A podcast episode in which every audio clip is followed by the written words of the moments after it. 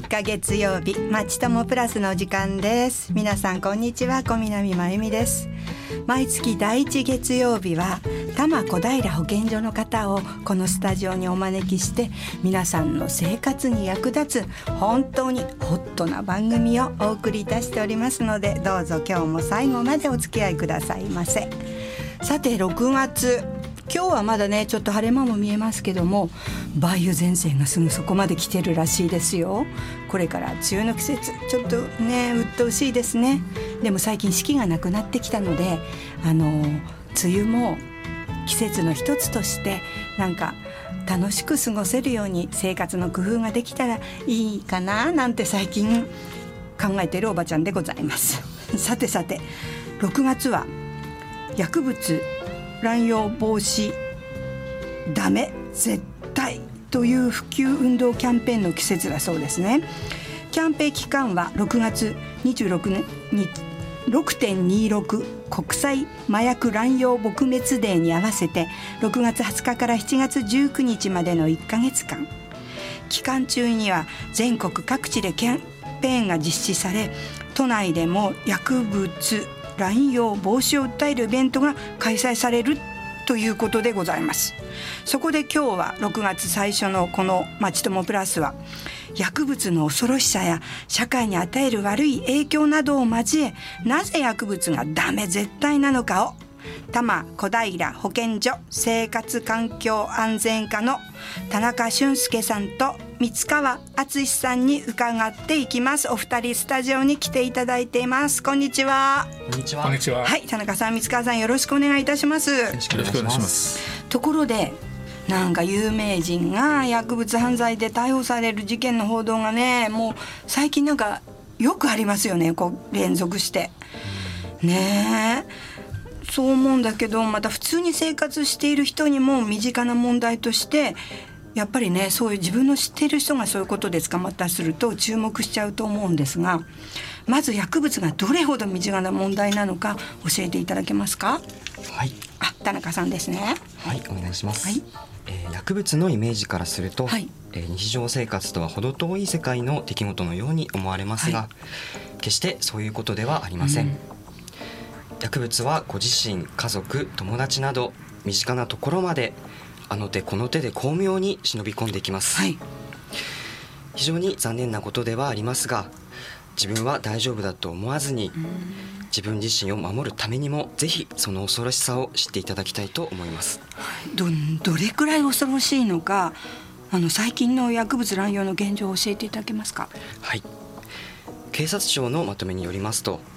平成29年に薬物犯罪で検挙された人は全国で約1万3000人でした。うん。ここ数年は毎年同じぐらいで推移しています。はい。検挙された人のおよそ半数は暴力団関係者です。ここ数年は外国人の方もわずかながら増えてきておりますが残りの半分近くは普通の人たちですうわ半分も普通なんですね普通の人なんですね。はい、じゃあ具体的にはどのような薬物犯罪が多いんですか？はいえーまず覚醒剤が7割と圧倒的に多くはい。次に大麻が2割となっていまうすん。大麻の割合は近年微増しておりますあ大麻の割合が少しずつ増えてきてるってことですね。はいじゃあ覚醒剤が一番多く検挙されてるということですが、具体的にどのような作用があるんですか？はい。覚醒剤には主に神経を興奮させる作用があるため使うと一時的に頭が冴えたような感覚になります。しかしこのような作用は数時間で切れてしまいその後は激しい脱力感や疲労感に襲われます。また場合によっては急性中毒となり死亡することもあります。うわー怖いですね。で最近ね大麻大麻ってよく聞きますけれども大麻についても教えていただけますか？はい。大麻には幻覚作用を持つ成分が含まれております、使用すると実際には存在しないものが見えたりすることがあります。はまた何もやる気が起こらない状態になったり、時には意識を失ったりすることもあります。あ、ああそうなんだ。じゃあ乱用されている薬物ね。さっき大麻とあの覚醒剤で9割ぐらいあの占めてたと思うんですが他にはどんなものがあるんですか？はい、えーえーそもそも薬物乱用とは、違法な薬物を使うこと、はい。加えて医薬品を目的以外で使うことを言います、えー具体的にはですね、はい。えー覚醒剤大麻の他に、はい。えー麻薬や危険ドラッグなどあります。うん。薬物の種類によって規制の内容は異なりますが、販売所持使用などは法律で禁止されております。はあ。なんか今麻薬？って出てきましたけど麻薬というとねがん患者さんなどが痛み止めとし痛み止めとしてね使われている医薬品のモルヒネっていうのがまず頭に浮かんでくるんですけれどもモルヒネが乱用されてるんですか？いいええー主に乱用されるのは、はい。えー治療に使われる医薬品とは別のですね、えーコカインだとかあと錠剤の形をした合成麻薬 MDMA などです。うーん。で医薬品の話出ましたのではい。少し補足します、はい。えー治療のためにですね、はい。お医者さんから、えー処方された睡眠薬だとか、はい。えー気持ちを安定させるために使用される抗精神薬。はいはい。このような医薬品であっても、えー正しい飲み方を守らなければ、えー体に悪い乱用、えー悪い影響が様々出てしまいます、うん。これも広い意味では薬物乱用に含まれます。ああそうなんだ。はい勝手に飲む量や回数を増やしたり、うん。余った医薬品を知り合いの人に渡したりすることは大変危険ですので絶対にしないでください。なんか安易にね風邪薬あるわよとかって言ってねあの子供に飲ましたりとかねしてそうな感じですよね。あー気をつけよう気をつけよう。ところでね最近よくよくっていうかここもうだいぶなるのかな。危険ドラッグっていう言葉もよく聞くようになりましたけれども危険ドラッグとはどんなものなんでしょうか？はい。危険ドラッグは麻薬などに似せて作った物質が含まれる薬物です、まだ規制されていない成分を含むものもありどのような影響が体に出るのか分かりませんので、はい。かえって麻薬や覚醒剤以上に危険な場合もあります。なるほど。実際に乱用者が中毒により死亡した事例だとか、えー乱用者が街中で自動車を暴走させて、たくさんの被害者を出した事例もあります。そうでしたね。いなんかな何年か前よく聞きましたよね。じゃあ危険ドラッグについて行政としては何か対策はされているんですか？はい。国や東京都などでは繰り返し危険ドラッグを販売する店に調査に入ったりはい、販売しているウェブサイトの削除を行ったりしました、うん、その結果街中で販売する店がゼロになるなど対策の効果が出ているところです、しかしウェブ上には未だに販売サイトが存在し買ってもらうための手口は一層巧妙になっておりますので今後も警戒しなければなりません。うん。また覚醒剤などと比べて安全害はないと誤解してしまい好奇心から安易に手を出さないよう啓発活動も進めております。なるほどねで乱用される薬物として覚醒剤大麻麻薬危険ドラッグについてお話今までねしていただきましたがこれらの薬物はどうしてやめられない状態になっちゃうんでしょう？薬物の使用を繰り返すことで脳が常に異常な状態となります。そのため薬物を止めようと思っても使いたいという思いをコントロールできず繰り返し使ってしまうのです。これが薬物依存症です。そうなると薬物のことだけを考えるようになりなんとか手に入れようとするあまり無理な借金や窃盗密売などの犯罪を犯すようになり普通の生活もままならなくなります。また人間関係も破壊され社会からも孤立してしまいます。うなんかねゲームとかも依存症とかねあのネットとかねよく聞きますけれども薬物依存症になってしまうことで自分の意思では薬物を止められなくなるんですね。そうなんです。それだけにとどまらず何度も使ううちに同じ量では効き目が感じられなくなる耐性が生じるため使う量がどんどん増えていってしまいます。そうなると1回だけと思っていたものが繰り返していくうちにサイクルから抜け出せない状況に陥ってしまいます。痛み止めでもねちょあのちょっと慣れてくると効かないとかっていうことはよく聞きますもんね。で今の時代インターネットなどを利用する人が増えてきてやっぱり興味本位でね薬物販売サイトにアクセスできる環境になってきてると思うんですがどのような手口で誰でも簡単に薬物が手に入りやすくそうしてるんですかなってるんですか？売る側が見た目や呼び名などをごまかしてうん。乱用者の罪の意識を薄くさせているということがあります。例えばピンクやブルーなどのカラフルな色で、はい。えー、可愛い絵などが入っていて一見するとサプリメントやラムネ菓子のような錠剤やお香やハーブアロマオイルのように、えーごく普通に見えるようにして売られておりますそのため見かけに騙されないよう注意が必要です。わあ分かんないで買っちゃうっていうことがあるんですね。違うものだと思って。うわあ。じゃあどういうふうに呼ばれてるっていうか呼び名についてはどうですか？はい。呼び名についてですがはい。覚醒剤は S スピードアイスなど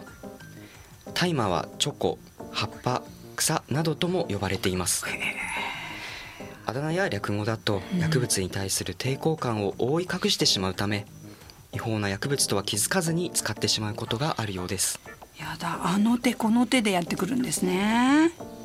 ね普段の生活でねそもそも薬物と出会うことがあるの？ってあるんじゃなないんじゃないの？っていうふうにやっぱり普通に生活してると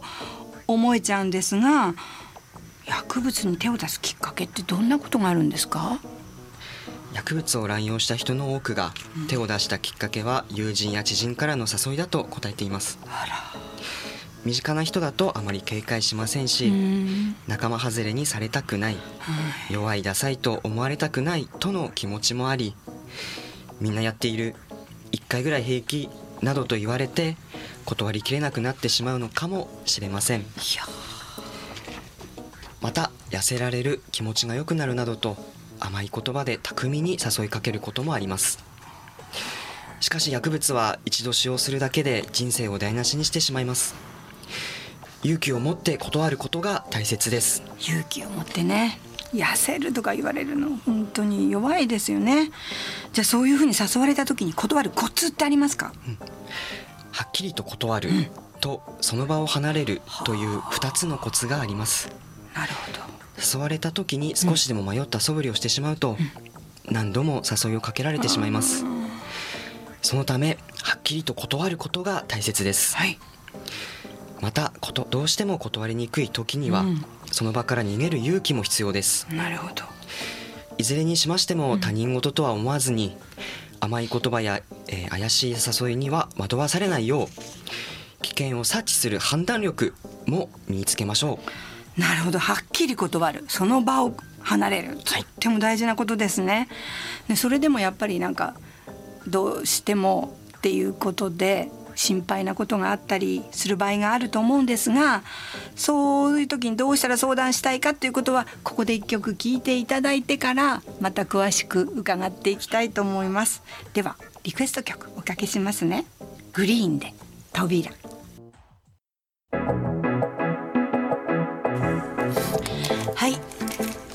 今日は多摩小平保健所生活安全課の田中さんと三川さんに来ていただきまして前半は薬物のね恐ろしさとかどういうものがあるかとかいうことを田中さんにあの教えていただいたんですがここからは三川さんにまたいろいろと教えていただきたいと思います、はいよろしくお願いいたします。なんかねあの自分断るっていうことは教えてもらったんですけどもでも自分がね誘われたりとか家族の家族ですよね。息子とか娘の様子がおかしいとかそういう時もなかなか周りの人にはね話しづらいと思うんですね。そういう時ってどこに相談したらいいどうしたらいいんでしょうか？はい、えー、と東京都の保健所では、はい。えー精神保健福祉相談を行っております。はいであの保健師などのですね、あはい。のスタッフが薬物の問題で、えー困っている方や、えー家族からの相談を受け付けております。はい。でまた東京都の、えー精神保健福祉センターでも同様の相談を受け付けております。でスタッフは、えー精神保健福祉士、保健師、えー心理職等の専門職です。はい。薬物問題を抱える家族などが、えー薬物依存症について、えー正しい知識を身につけ、えー対応方法を学ぶためのプログラムも行っております。えー他にも、えー警視庁の相談、うんセンターですとか、はい。それから少年相談室、少年センターでも薬物などで困っている少年、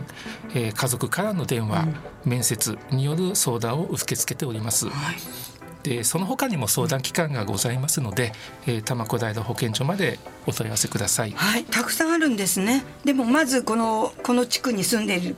らっしゃる方は小平保健所に電話する相談するっていうことですよね。はい、はい、よろしくお願いします。では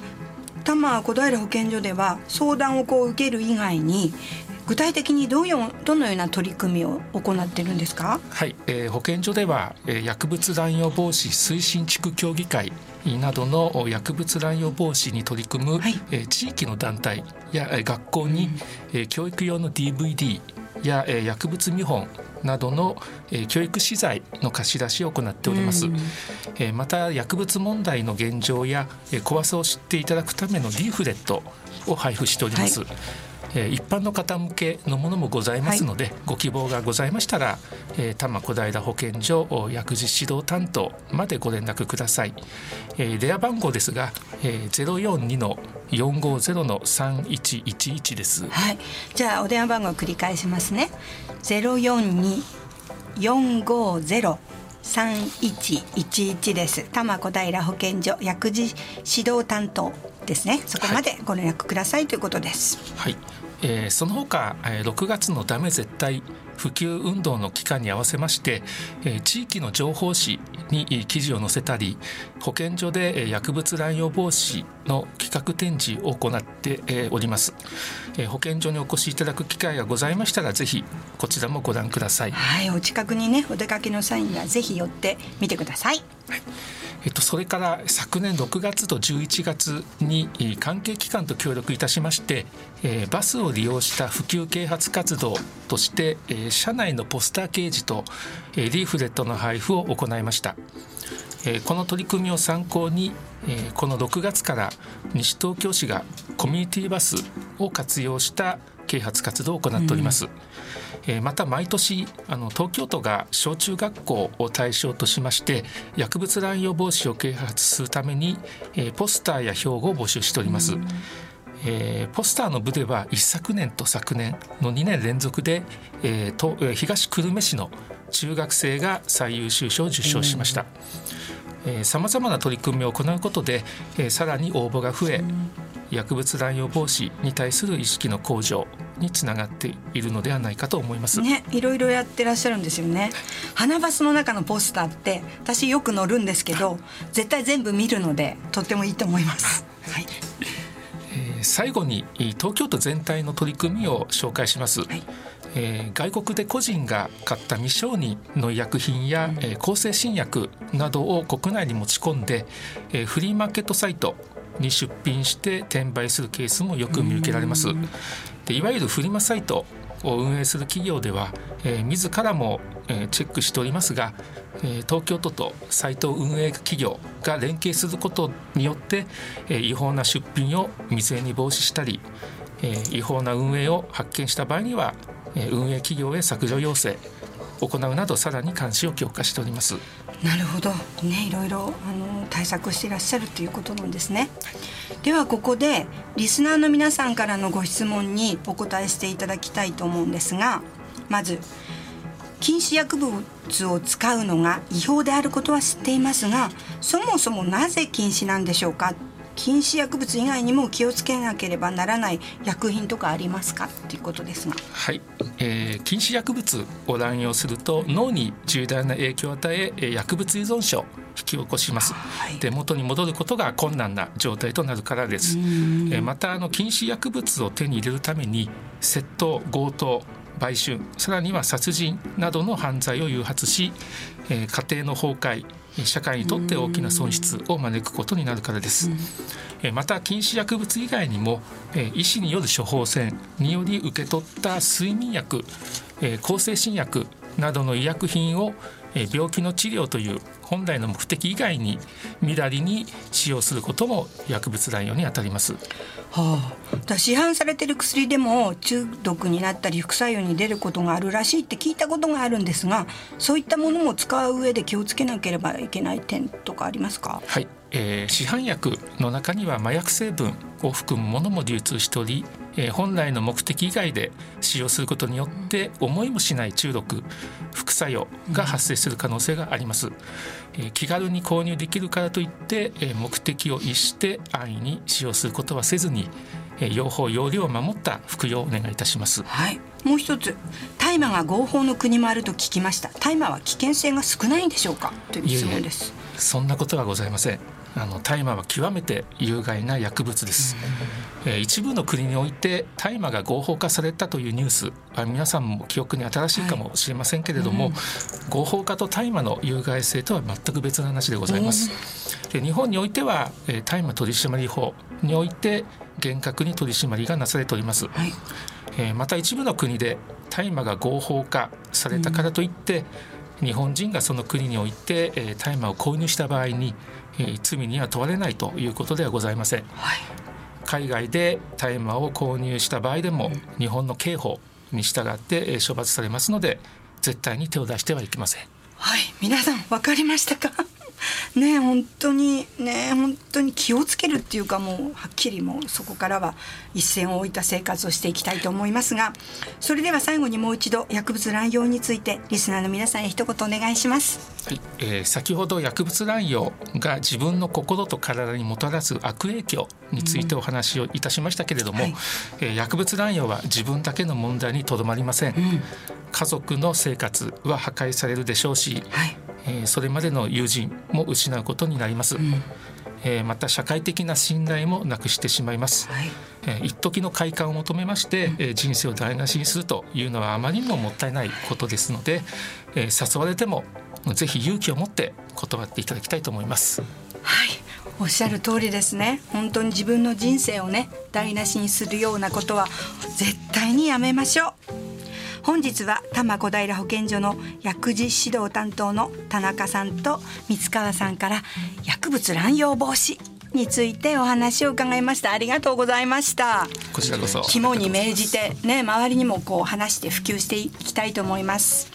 さて次回7月のテーマは小平児童相談所の方をお迎えし里親制度についてお話をしていただきます。そして8月のテーマ上手な医者のかかり方についてはご質問を受け付けておりますのでどうぞ FM 西東京までご質問してくださいね。